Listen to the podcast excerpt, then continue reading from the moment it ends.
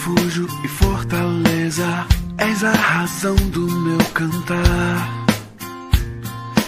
Rocha, abrigo em tempos de incerteza, minha esperança está em ti. A preservação da vida.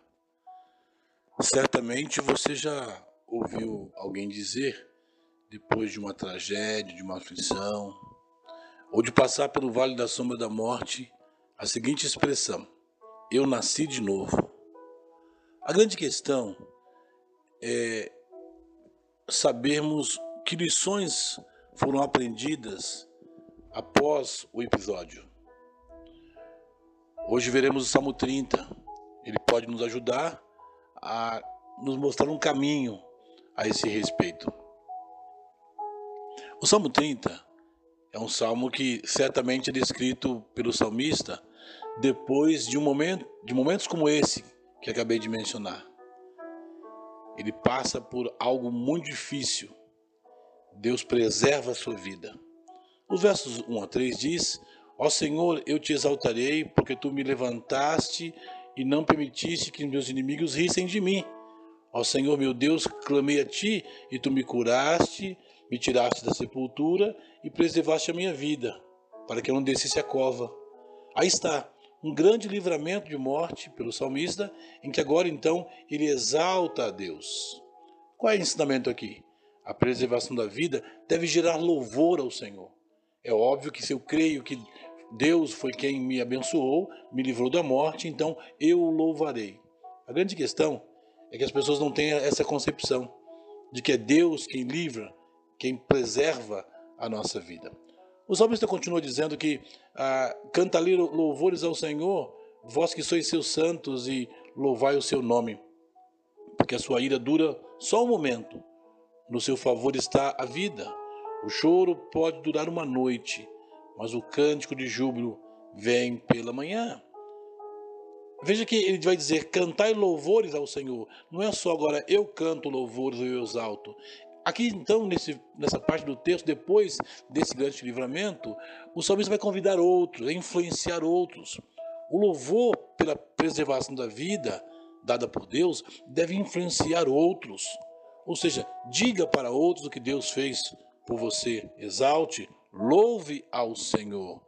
É, muitos conhecem esse texto. O choro pode durar uma noite, mas o cântico de júbilo vem pela manhã. Sim, depois que ah, o júbilo vem, as pessoas parecem que se esquecem de louvar e exaltar a Deus pelo livramento. Terceira parte do texto, versos de 6 a 10, diz que a reflexão sobre a preservação da vida deve evitar o orgulho. Sim, quantas pessoas passam por uma aflição tão grande e passado é, foi como uma coisa simples que se passou que não foi alguma coisa que realmente necessitasse de um Deus que pudesse preservar a vida. Olha o que ele diz: Eu, porém, dizia na minha prosperidade: jamais serei abalado.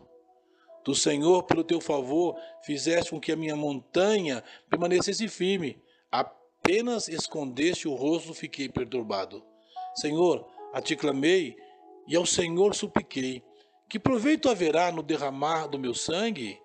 E se eu descer a cova, acaso o pó te louvará? Ou proclamará a tua verdade? Senhor, ouve e tem compaixão de mim. Ó Senhor, ser o meu auxílio. Esta é a reflexão que eu e você precisamos fazer todos os dias. Não apenas nos momentos em que Ele nos livrou, mas é, em especial nesses momentos, não nos esquecemos, trazemos sempre a memória, refletimos sempre o que Deus tem produzido em nossa vida, preservando o que nós somos. Muitas vezes o que a gente vê são pessoas orgulhosas, pessoas que estão vivendo no orgulho, desconsiderando o livramento do Senhor. O texto termina, versículos 11 e 12, com um rompante de louvor.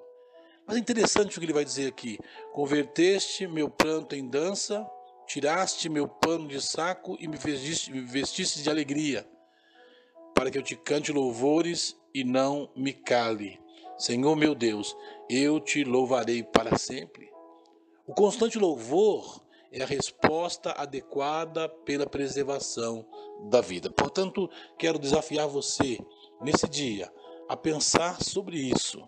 E se eu pudesse deixar para você uh, um resumo desse texto, eu diria que a preservação da vida deve gerar um constante louvor que influencia outros e evita o orgulho. Pense nisso. Pense no quanto Deus livrou a sua morte.